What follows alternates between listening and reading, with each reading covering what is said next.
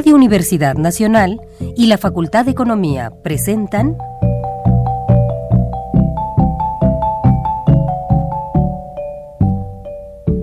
Los bienes terrenales.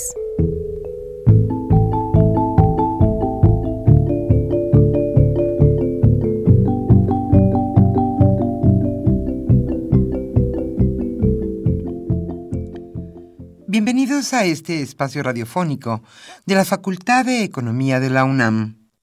Como cada semana, estamos aquí con ustedes para reflexionar sobre un tema interesante relacionado con la economía, la política, la cultura y las cuestiones sociales. En nuestra mesa de análisis participan destacados especialistas, quienes nos acompañan hoy en este estudio y como siempre, le invitamos a participar en este programa a través de sus llamadas telefónicas. Para nosotros es un gusto saber que usted desde su casa, desde su oficina o en el lugar donde se encuentre, se interesa en el tema que tratamos. Nuestro número 5536 8989. Repito con mucho gusto, 5536 89 89.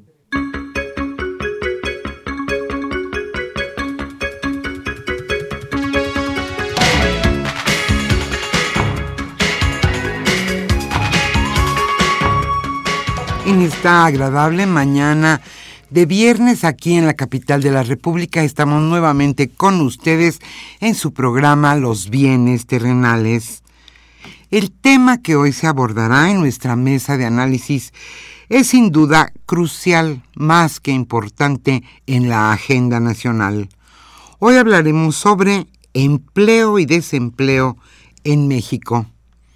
¿A cuántas personas ascienden los desempleados en este país? ¿En qué rangos de edades? ¿Cuál es la importancia de crear empleos? Crear empleos y bien remunerados. Hoy ese será el tema que se abordará, empleo y desempleo en México. Carlos Javier Cabrera Adame charlará hoy con los catedráticos de nuestra Facultad de Economía, Eduardo Ramírez Cedillo y Saúl Herrera Aguilar, ambos sin duda especialistas en el tema. Hoy hablaremos del empleo. Le invitamos, como siempre, a participar en este programa a través de sus llamadas telefónicas. Nuestro número 55 36 89 89. También usted puede escuchar este programa y más noticias sobre economía en el Facebook, los bienes terrenales, y también estamos en Twitter. El libro que hoy obsequiaremos se titula a 20 años del Tratado de Libre Comercio. Los coordinadores Eugenia Correa y Antonio Gasol. Iniciemos ahora con la economía durante la semana.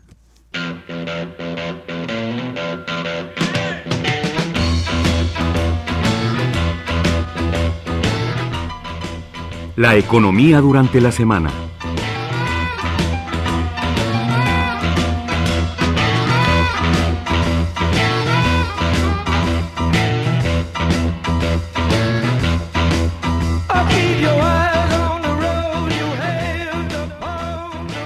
Previsión anual de crecimiento en nuestro país se reduce.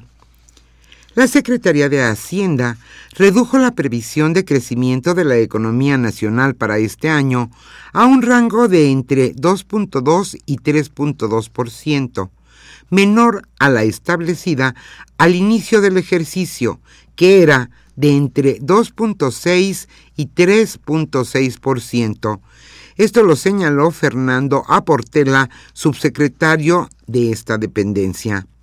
La previsión de un menor crecimiento, dijo, obedece a la desaceleración de lado exportaciones mexicanas, que no ha logrado ser compensada por el dinamismo del mercado interno. Esto lo dijo el subsecretario Aportela en una conferencia de prensa.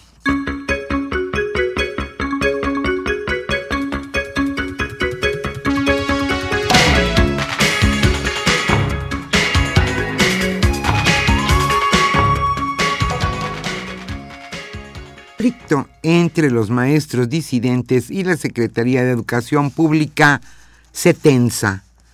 La Secretaría de Educación Pública anunció una cifra preliminar de 3.119 maestros de Guerrero, Michoacán y Oaxaca que serán cesados en un mínimo de 20 días hábiles tras contabilizar cuatro faltas consecutivas en un plazo menor a un mes. Esto lo informó el titular del ramo, Aurelio Nuño, Nuño Mayer.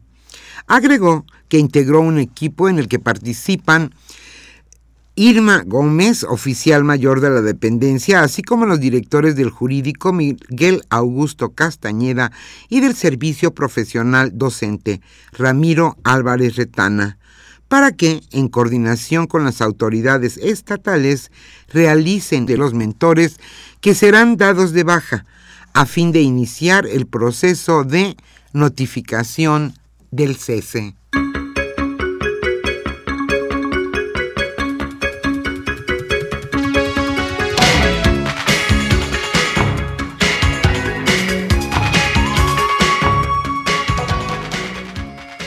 El Banco de México mantendrá las tasas de interés. La Junta de Gobierno del Banco de México decidió por unanimidad mantener la tasa de interés interbancaria a un día en 3.75%, dado que el escenario central sobre el comportamiento de la inflación para corto y mediano plazo es congruente con la meta permanente de 3%. Esto lo informó la institución. Los miembros de la Junta de Gobierno no consideraron urgente un incremento de tasas y aplazaron la decisión de un posible aumento para septiembre y no en junio, como se anticipaba.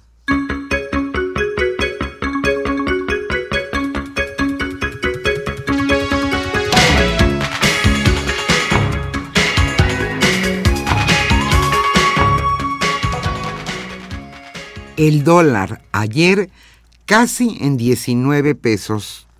El dólar libre llegó a rozar los 19 pesos en algunas sucursales bancarias y en casas de cambio del Aeropuerto Internacional de la Ciudad de México, donde se vendió en un máximo de 18.96 pesos y se compró en 17.61 pesos.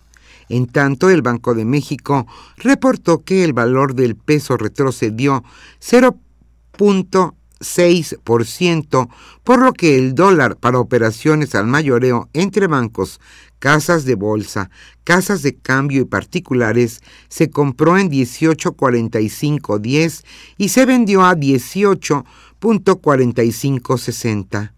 A su vez, la cotización del dólar en ventanillas bancarias se ubicó en 17.95 pesos a la compra y 18.70 pesos a la venta.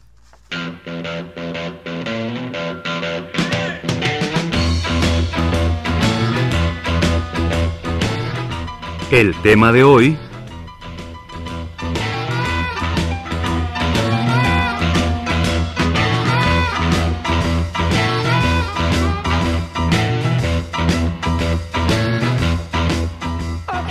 señalamos al inicio de este programa, el tema que hoy se abordará en nuestra mesa de análisis es sin duda importante en la agenda nacional. Hoy se hablará de empleo y desempleo en México. Carlos Javier Cabrera Adame charlará en esta ocasión con Eduardo Ramírez Cedillo y Saúl Herrera Aguilar ambos catedráticos de nuestra facultad, la Facultad de Economía de la UNAM y sin duda especialistas en el tema. ¿Cuál es la situación del empleo y desempleo en nuestro país? ¿En qué rango de edades se ubica el grueso de desempleados? Hoy hablaremos sobre esta y más cuestiones que conciernen precisamente al desempleo que existe en México y por supuesto también del empleo. Como siempre le invitamos a participar en este programa a través de sus llamadas telefónicas Hoy estaremos obsequiando el libro a 20 años del Tratado de Libre Comercio. Le invitamos a participar.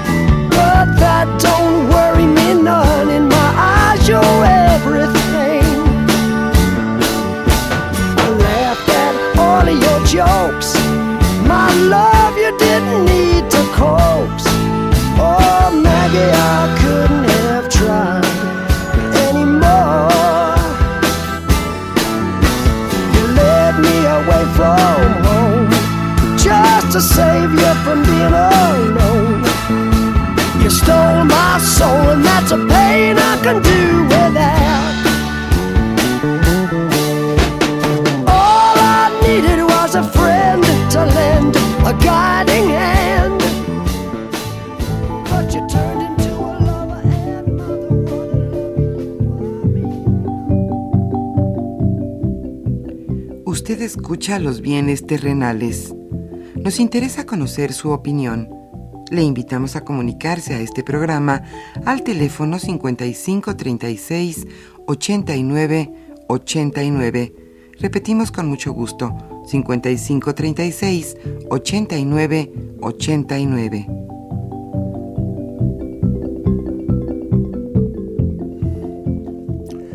Muy buenas tardes, estimados redescuchas de los bienes terrenales. Muy bienvenidos a una emisión más de este programa que con mucho gusto lleva a ustedes la Facultad de Economía y Radio Universidad Nacional Autónoma de México. Eh, pues ya como se mencionó en la introducción a, esta emisión, vamos a comentar hoy el tema del empleo y desempleo y de las condiciones laborales que se presentan en nuestro país. El empleo, por supuesto, todo el mundo lo sabe, es un aspecto fundamental en cualquier eh, sociedad.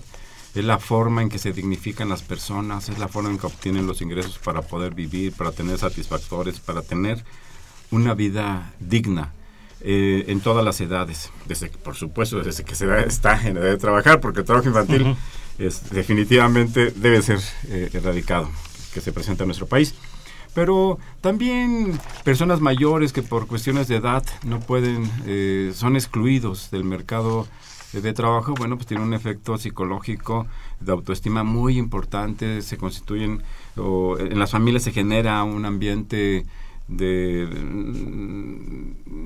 enfado, de, descuido hacia las personas que no eh, se incorporan, que no están eh, trabajando, que no están generando un ingreso para su sustento. Eh, el tema del empleo, bueno, pues este, en, los últimos años, eh, meses, desde las posiciones oficiales ha insistido en que la tasa de desempleo abierta en el país ha disminuido, que se encuentra en 4%, que es la más baja de la, o la segunda más baja de la OCDE. Y qué bueno que así sea, qué bueno que baje la tasa de desempleo, qué bueno que haya eh, varios millones de mexicanos que están incorporados en el mercado de trabajo. Pero sin embargo, si nos metiéramos un poquito más eh, a fondo, como lo hace el propio INEGI cuando presenta la encuesta nacional de ocupación y empleo, que es con base en, en estos datos con los que se manifiestan o se hacen los discursos oficiales, pues encontramos que hay otras tasas más que, que son más realistas, eh, que definen más cuál es la situación del empleo en México. Eh, por ejemplo, la, la tasa de subocupación que alcanza casi el 8% de nuestra población, que es una tasa pues más realista para mostrar cuál es eh, el mercado. En fin, son los temas que vamos a comentar, estos y otros muchos más, y para ello están aquí eh, los profesores Eduardo Ramírez Cedillo y Saúl Herrera Aguilar. Muy bienvenidos a este nuestro programa. Gracias. Gracias, gracias. Eduardo, ¿quisieras presentar un panorama general de la situación del empleo en México? Claro que sí. Eh, se dio a conocer la información de la encuesta para el primer trimestre de 2016. Y la primera pregunta que nos podríamos hacer es, ¿avanzamos o no avanzamos?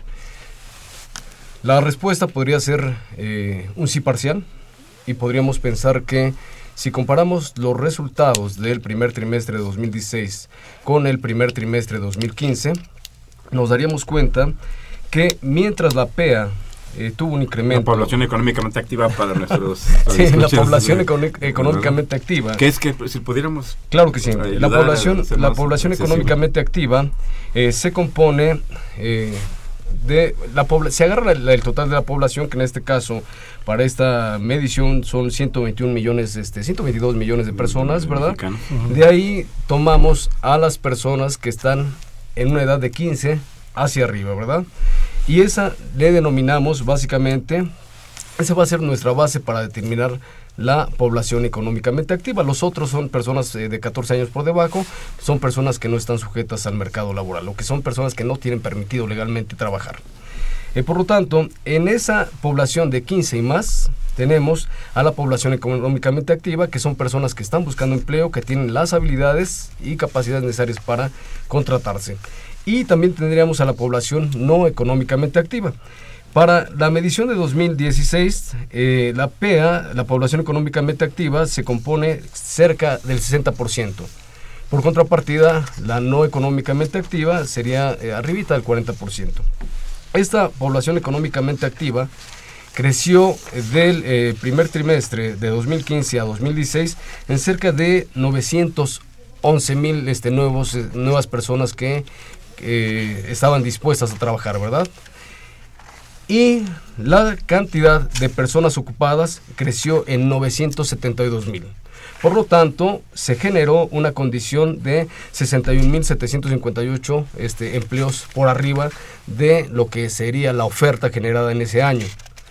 En ese, en ese mismo nivel fue en el que se disminuyó la, ocupa, la, este, la tasa de desocupados. Alguien diría, bueno, tuvimos un resultado interesante de avance. Parcialmente sí. Si nosotros, ¿por qué parcialmente sí? Por dos razones este, en especial. La primera es que también se incrementaron el tipo de subocupados, en una cantidad mínima, pero también hubo una participación de ellos. Y por otro lado, cuando nosotros comparamos, hacemos la comparación con años anteriores, para también para el mismo trimestre, nos damos cuenta que estamos en peor condición de lo que estábamos en el primer trimestre de 2008, previo a la crisis, y no nos hemos podido levantar en ese sentido. Pero también estamos peor incluso si tomáramos los datos de 2005. En ese sentido, eh, sí avanzamos respecto a 2015, pero este, de una situación ya en deterioro de la que no hemos podido este, salir. Ahora, este avance en realidad no es tan significativo si lo, si lo tomamos en el siguiente sentido. Podemos ver cómo la cantidad de asalariados que tenemos, ¿verdad? Se ha incrementado en la cantidad de personas que están en un escenario este, de salarios de menos de menos 5 salarios mínimos. Esa es la población que se ha incrementado. Mientras que la población que gana más de 5 salarios mínimos se ha visto mermada. Hemos tenido una condición de no avance en el mercado laboral porque al final del día una gran proporción de ese mercado no está, más del 50%, no tiene eh, seguridad. Eh, eh, digamos, social, ¿verdad? Y por otro lado, una población de cerca de 18, 18 millones de mexicanos no tiene una relación contractual fuerte. En esta lógica de un mercado que este, da ciertos elementos no deseables, ¿quiénes son las personas más afectadas? Uno pensaría que quizás los que tienen menores, menor capacidad de instrucción o menores habilidades. Y sin embargo, no es así. El grueso de las personas que está desocupada son aquellos que tienen una instrucción de eh, eh, superior, superior y medio superior, que parecería algo raro, ¿verdad? Y por otro lado, cuando hablamos de los que están en una situación de subocupación, el gran, la gran cantidad de personas que está ahí son personas que tienen eh, secundaria terminada y, si, y seguirían las que tienen educación superior y media superior. En Por ese tracto es donde se encuentran las tasas de desempleo más altas. Más altas, más altas, lo que, lo que parecería muy extraño, muy extraño y no, porque estaríamos pensando que al final del día el grueso de la población, 61%, 62%, está en el, en el sector terciario. Y de ese grueso de la población, 31% está en el sector comercio.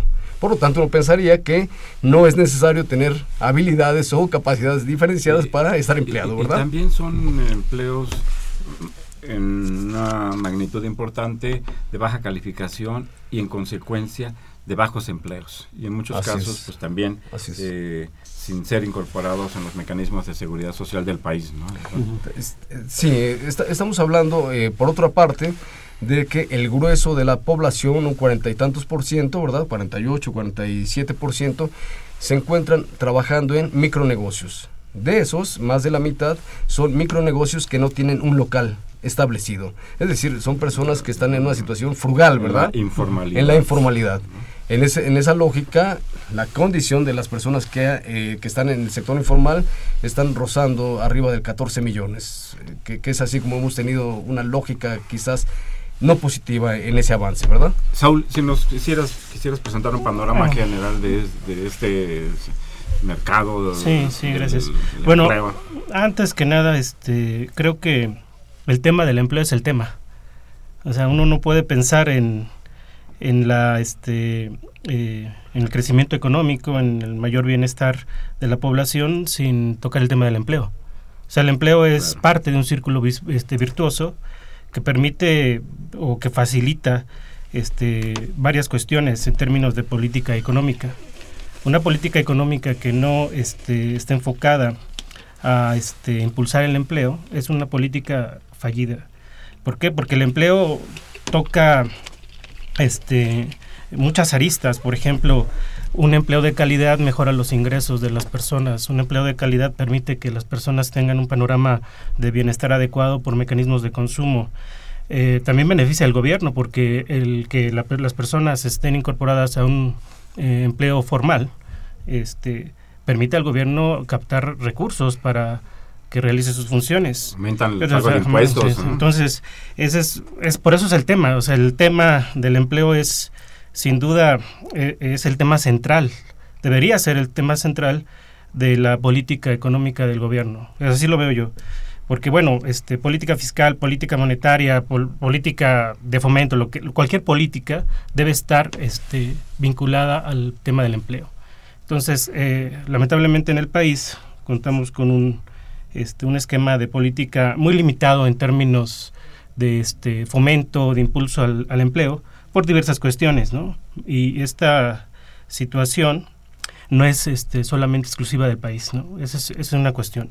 Eh, esta, este mes, la OIT acaba de sacar sus perspectivas sociales de empleo en el mundo y, bueno, marca que, las características del empleo mundial este, van en, en dos sentidos. Primero, en que el número de, este, de desocupados, particularmente en las economías este, emergentes como México, es el que más va a crecer. Alrededor de 200 millones de personas en el mundo están abiertamente en desempleo.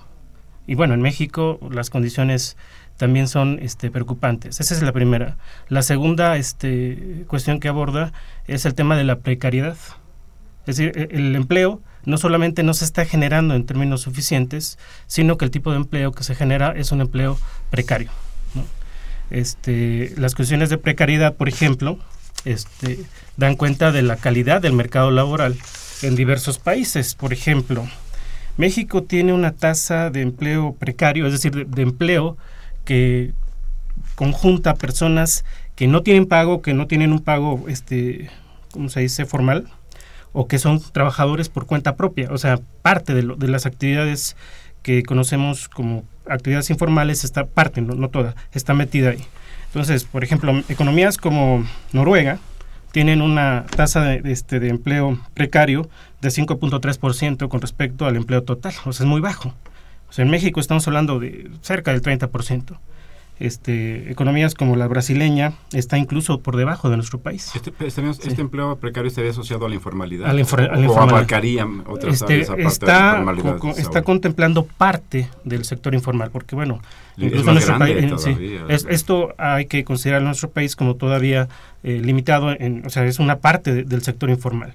Eh, la, la, la ENOE, perdón, este, encuesta nacional. la encuesta ocupación. nacional de ocupación y empleo este, tiene, tiene esta publicación o tiene esta eh, digamos este provisión de datos eh, mensuales para los, los datos de coyuntura y trimestrales para los estructurales.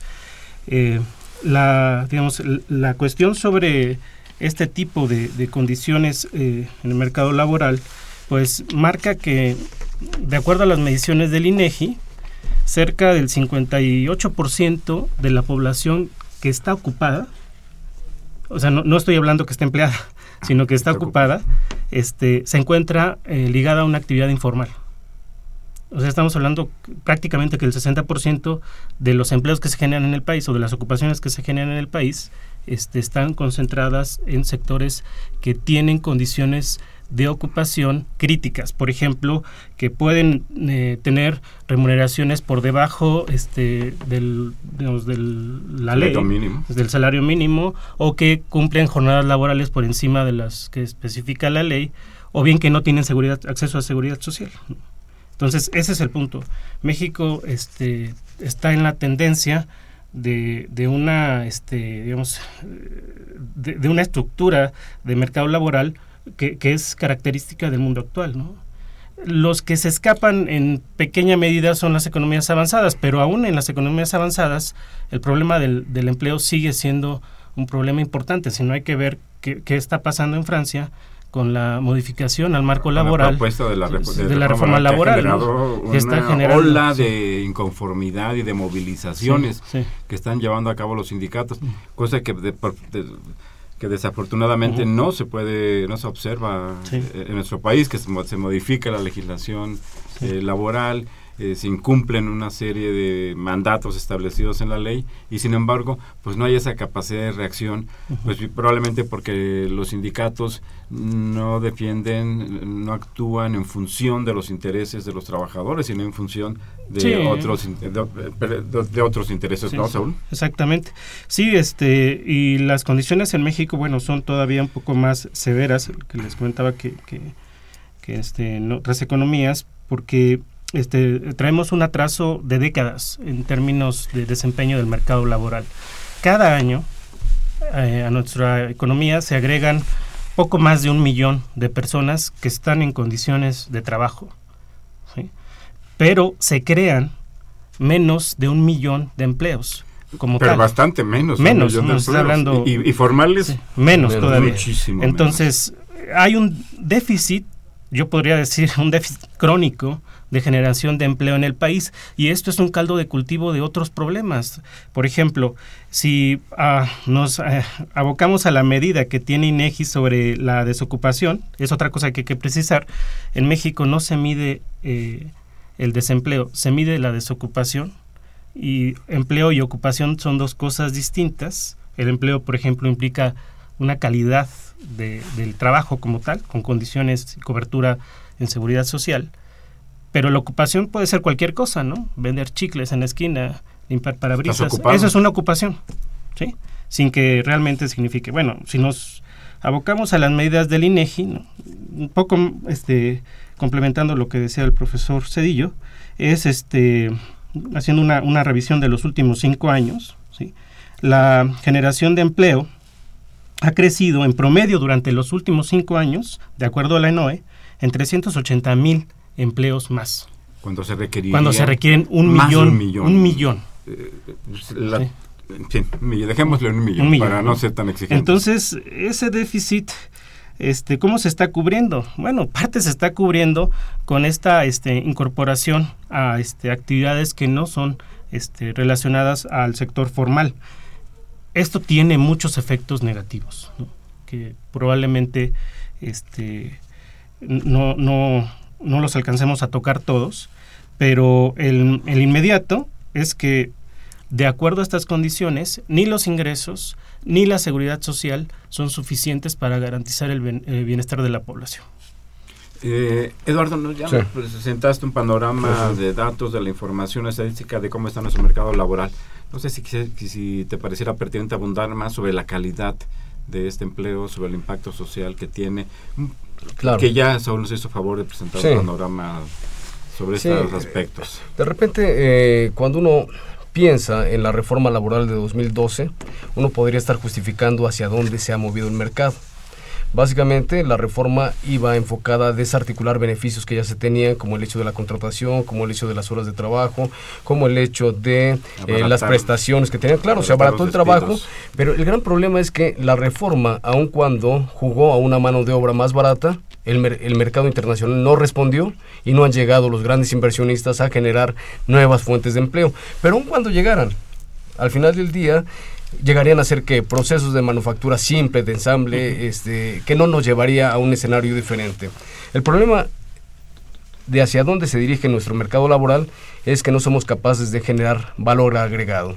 Y al no ser capaces de generar valor agregado, no importa qué tanto podamos estar exportando hacia el exterior, ¿verdad?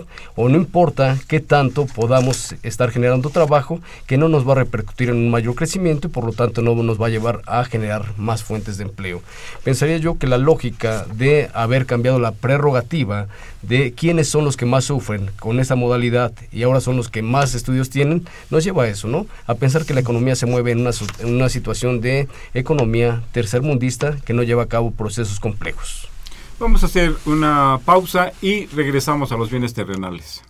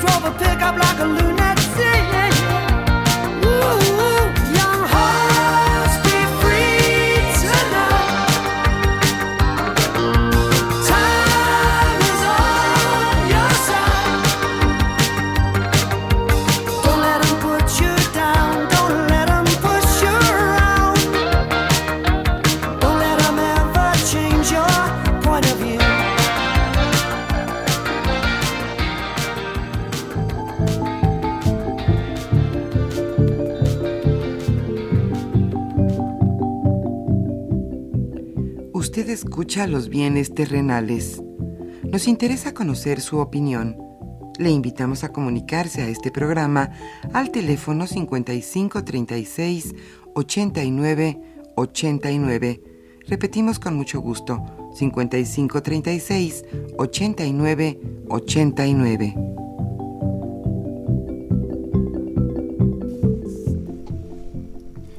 Eh, se encuentran en esta mesa de eh, trabajo sobre para comentar, analizar el tema del empleo y el desempleo en México. Eduardo Ramírez Cedillo y Saúl Herrera Aguilar. Pues ya hemos puesto sobre la mesa y, yo creo que es una convicción de la sociedad mexicana y de la mayor parte de, todas las sociedades del mundo el, tema del empleo. Bien, eh, planteabas que debe ser un objetivo principal, central de, toda la, de, todas las políticas que se instrumentan en un país. ¿Por qué? Pues todos lo sabe. Parecería raro tener que explicar o justificar la importancia que tiene el empleo para que la gente tenga una actividad productiva, para que tenga un ingreso que le permita vivir. El empleo permite, fortalece la cohesión eh, social, eh, pues actúa también para disminuir las tasas de delincuencia, las tasas, las actividades eh, que realizan muchos jóvenes porque están imposibilitados de incorporarse a los mercados de trabajo que les generan además un ingreso eh, atractivo, un, trabajo, un ingreso que les permita eh, financiar, pagar sus, sus gastos, porque con un ingreso diario de 72 pesos pues resulta poco atractivo.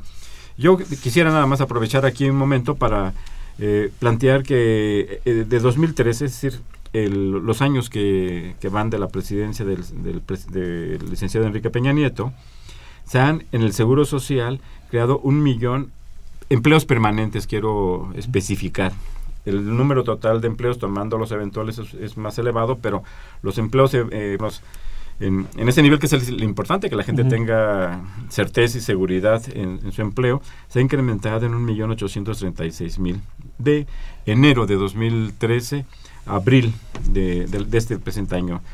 Eh, estamos hablando de un total de 1.836.000 empleos que da un poco menos de 500.000 empleos anuales. Y si cada año se incorporan al mercado de trabajo un millón o más de, personas eh, eh, queriendo incorporarse a las actividades productivas, bueno, es claramente insuficiente. Si a eso se le agrega el déficit crónico, las diferencias que se vienen arrastrando desde hace décadas, pues nos da una situación eh, pues eh, absolutamente insatisfactoria del mercado de trabajo, de posibilidades de obtener un ingreso digno de la mayor parte de la población mexicana. Este, Saúl, querías sí, eh, sobre estas características y las mediciones.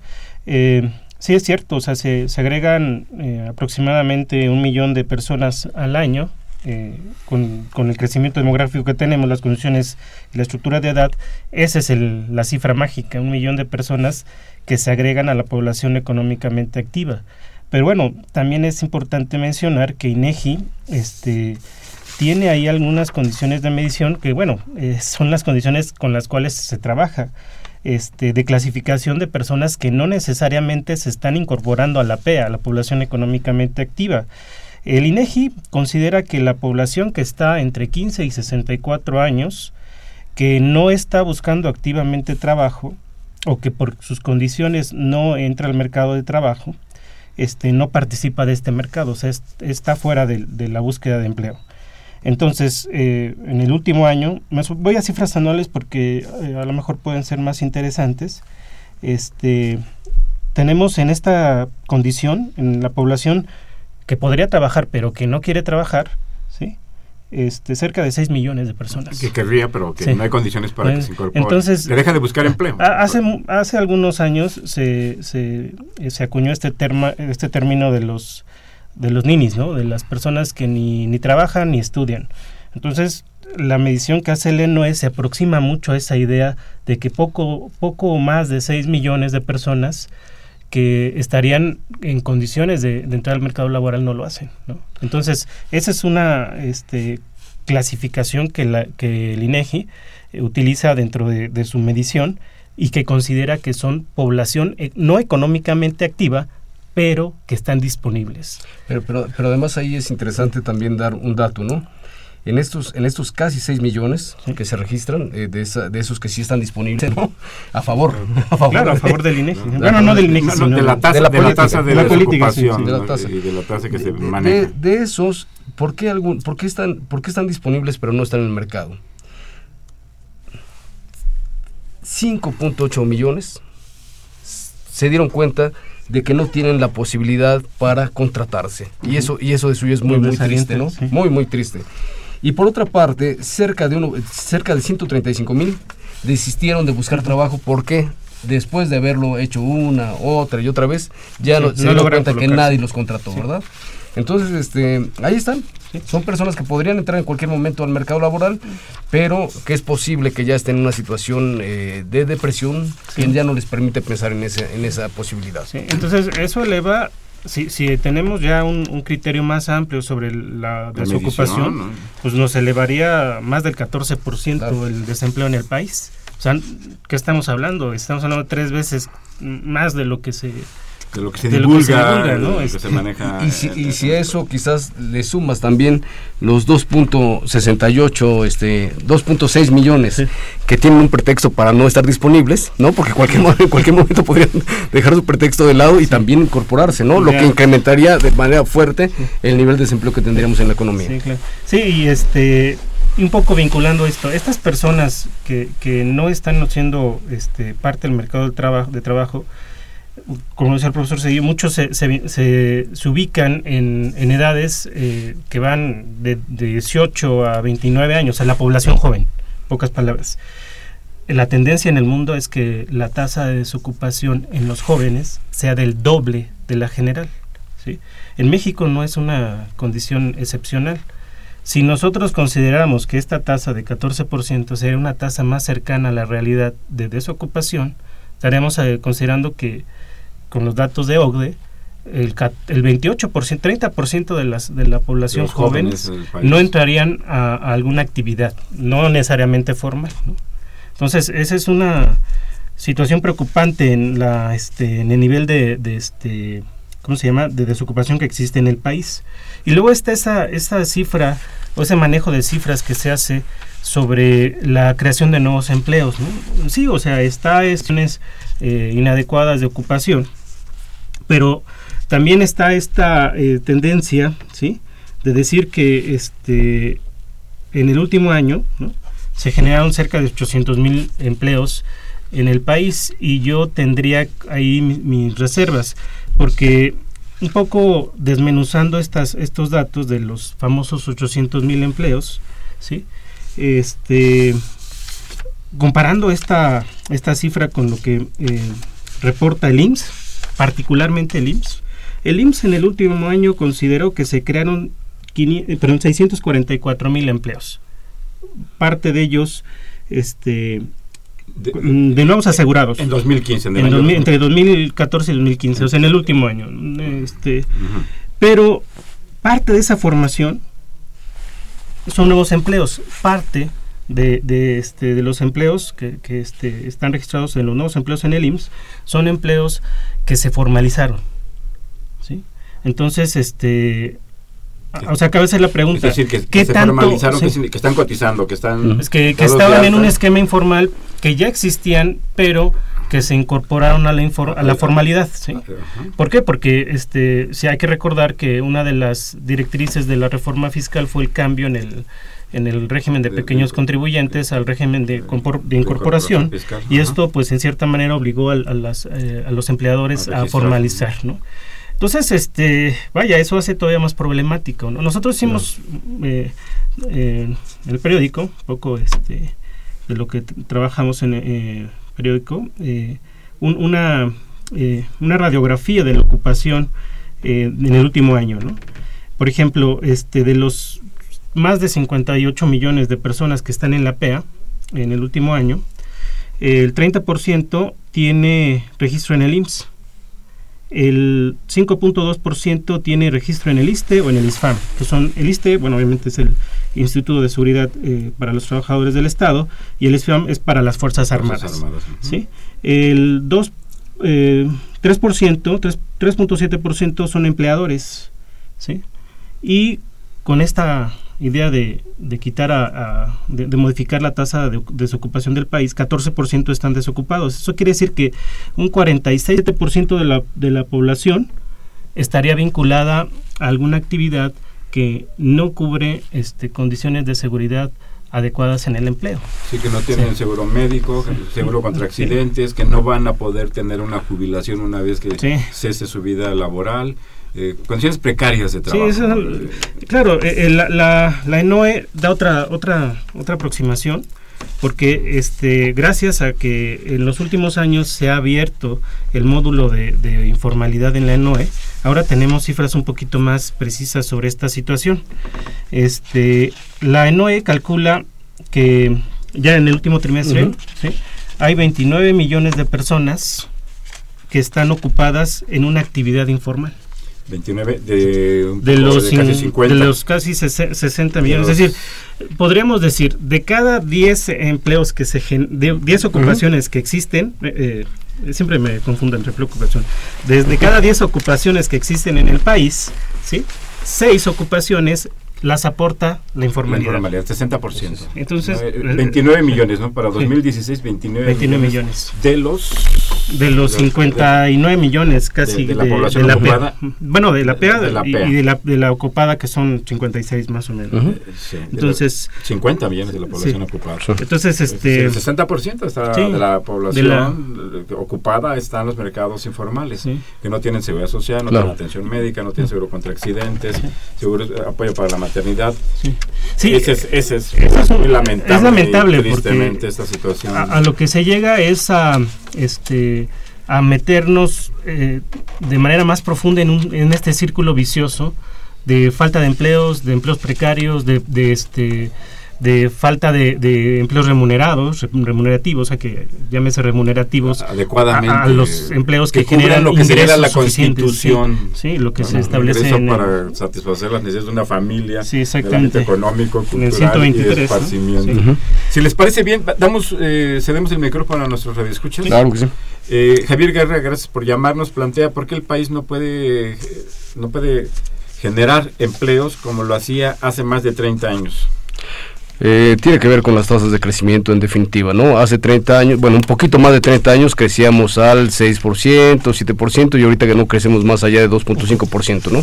en los últimos 30 años. Si no hay inversión que genere crecimiento, no se van a generar eh, los empleos. Si antes había una política deliberada para, generar, para que aumentara el crecimiento, e-, esas tasas de crecimiento del 8%, hasta del 10%, hace ya muchas décadas.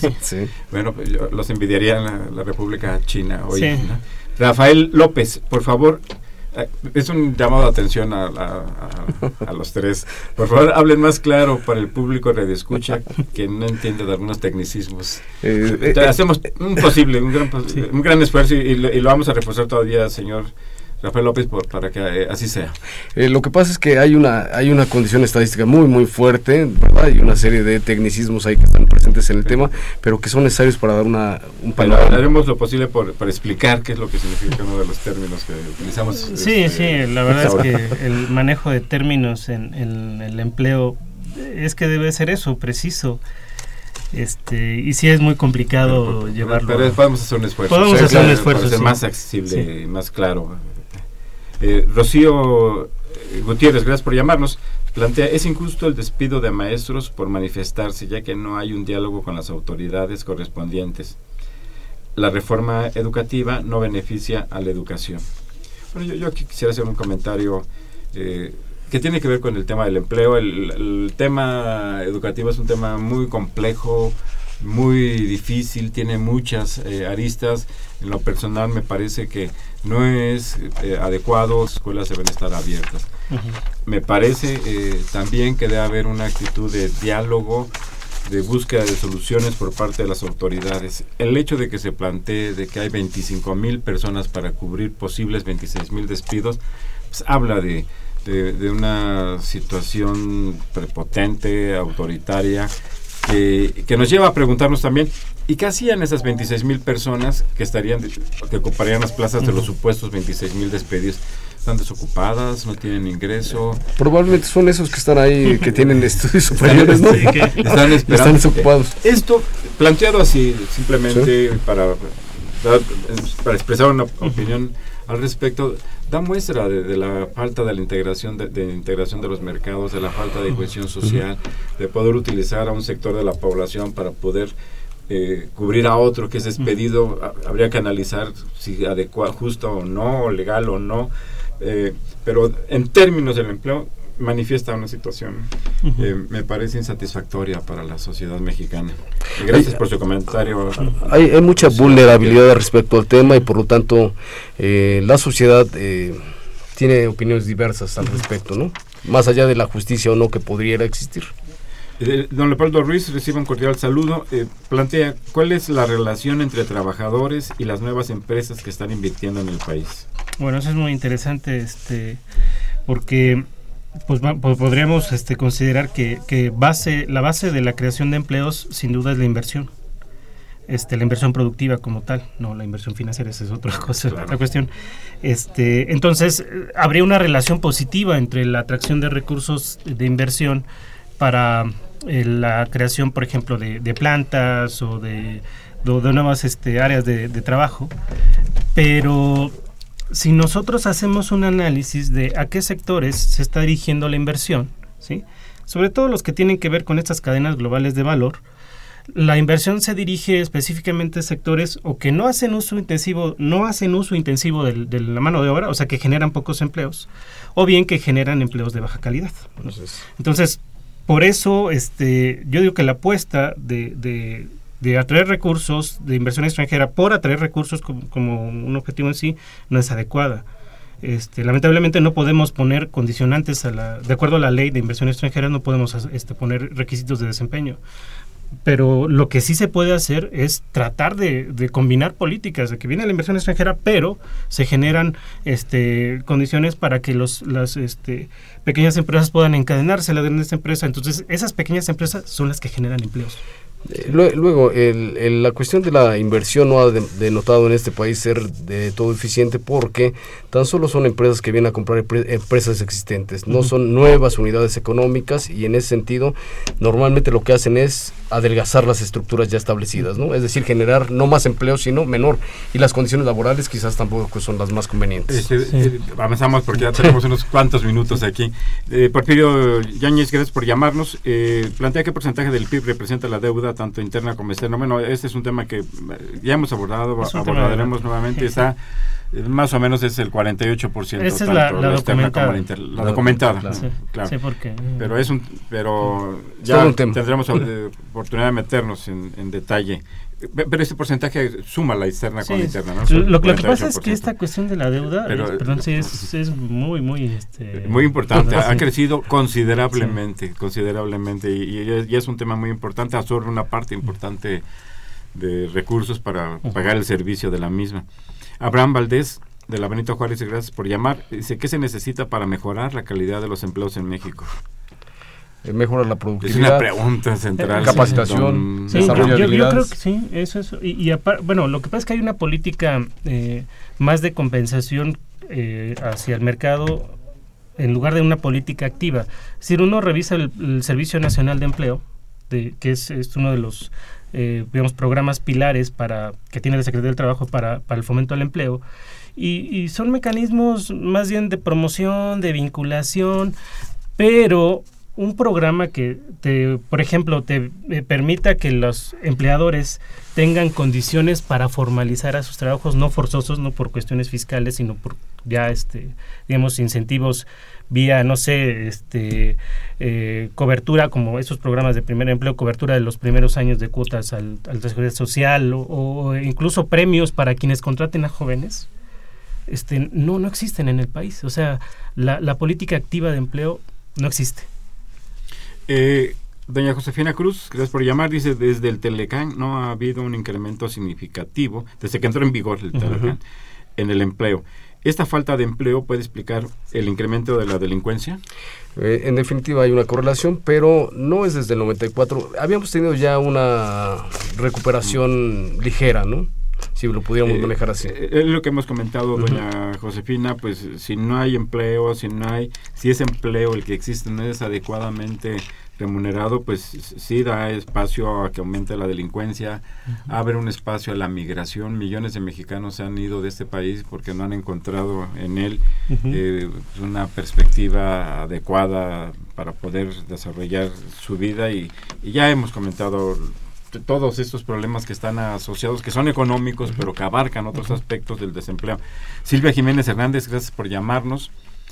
Plantea, no hay empleo porque en México no se produce nada. Eh, bienes manufacturados, etcétera. Nada, eh, si todo viene del extranjero, por eso no hay empleo. Yo me acuerdo que había en el país una empresa que fabricaba bicicletas. Eh, señala que nos escucha en un súper. Pues este, le enviamos un, un cordial saludo, doña Silvia Jiménez. Este, ¿Algún comentario? Pues depende de que super sea, pero es probable que una gran parte de su de su inventario se haya importado, ¿no? Sí, este, Jorge Ramírez nos habla desde la delegación Tlalpan, plantea qué medidas de política económica hay que implementar en el país para crear más empleos. Pues ahí está lo, que, lo que comentaba, una política activa de empleo pasa por este tomar las riendas de la generación del empleo, es decir, fomentar directamente o impulsar a los empleadores a que creen empleos formales. Y que desde el sector público se desarrolle una política eh, orientada al crecimiento, orientada a la inversión. Los niveles de inversión del, pública se, han se desplomaron desde desde hace ya varios años, hoy alcanzan niveles que oscilan entre el 3.5, el el 5% de niveles de 10, 11% que había anteriormente. La tasa de inversión en el país es a lo mucho 20% del Producto Interno Bruto. Sumada. Sí, sumada inversión pública y privada. Debería ser del 30%. O sea, nada más con esa consideración, ¿qué se necesita para crear empleo? Invertir y fomentar directo, crearlo. Para que la inversión pública se desarrolle y esta atraiga a su vez a la inversión privada. es curioso que se gaste más en política social que en política de fomento. Ese es otro tema. Ese es otro tema que, que habría que, que, tema, que hemos revisado y que vamos a revisar nuevamente aquí. Licenciado Avilés, eh, un saludo, gracias por llamar. Dice, no hay mejora en el país porque no hay visión de largo plazo el gobierno se ha encargado de desmantelar eh, a los gremios. La, parte de los gremios, la parte de los sindicatos es una cosa muy importante. Ya mencionábamos lo, que está pasando en Francia, que son los sindicatos los que están encabezando y realizando una protesta en contra de, las, eh, de la reforma laboral que se está imponiendo ahí. Pero aquí los sindicatos no desempeñan ese papel activo de defensa de, de, sus agremiados, actúan con otros. Con, otros intereses. Se plantea, agrega el licenciado Avilés, se necesita cambiar la forma de gobierno eh, pues eh, las reformas sirven para oprimir y no para el desarrollo del país. Ya transmitimos su opinión, licenciado Avilesia, pues nos terminó el tiempo. Nicolás Rodríguez, gracias por llamarnos. Plantea información sobre las nuevas plazas que se crean según el INEGI, pero ahí están también incluidas las que se han dado de baja. Eh, las plazas nuevas se crean por empresas nuevas o las ya establecidas crean nuevos empleos a lo que Saúl comentaba cuántas empresas se dan de baja y pierden empleo muy rapidísimamente en unos segundos. Este básicamente eh, la gran cantidad de eh, causas para la desocupación es la pérdida de empleo con más allá de un millón de personas desempleadas. Sí, yo lo que único que agregaría es que se, se necesita una política este, bien definida y activa en la formación de empleos. El mercado por sí solo no los va a crear. No va a ser, no lo va a hacer. Pues muchas gracias al doctor Eduardo Ramírez Cedillo, al maestro Saúl Herrera Aguilar por haber estado aquí. Muchas gracias a ustedes por eh, escucharnos, por hablarnos.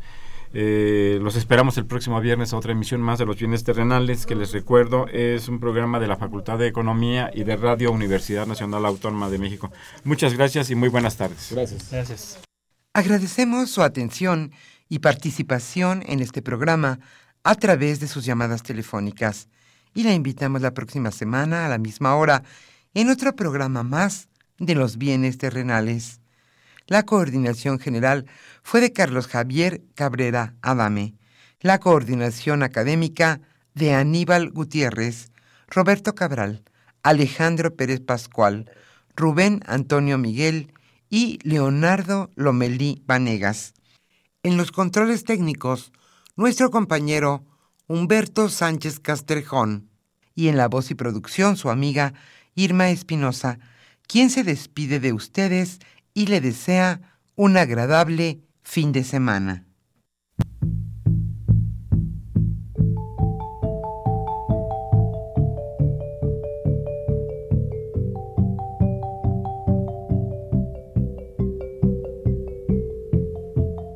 Radio Universidad Nacional y la Facultad de Economía presentaron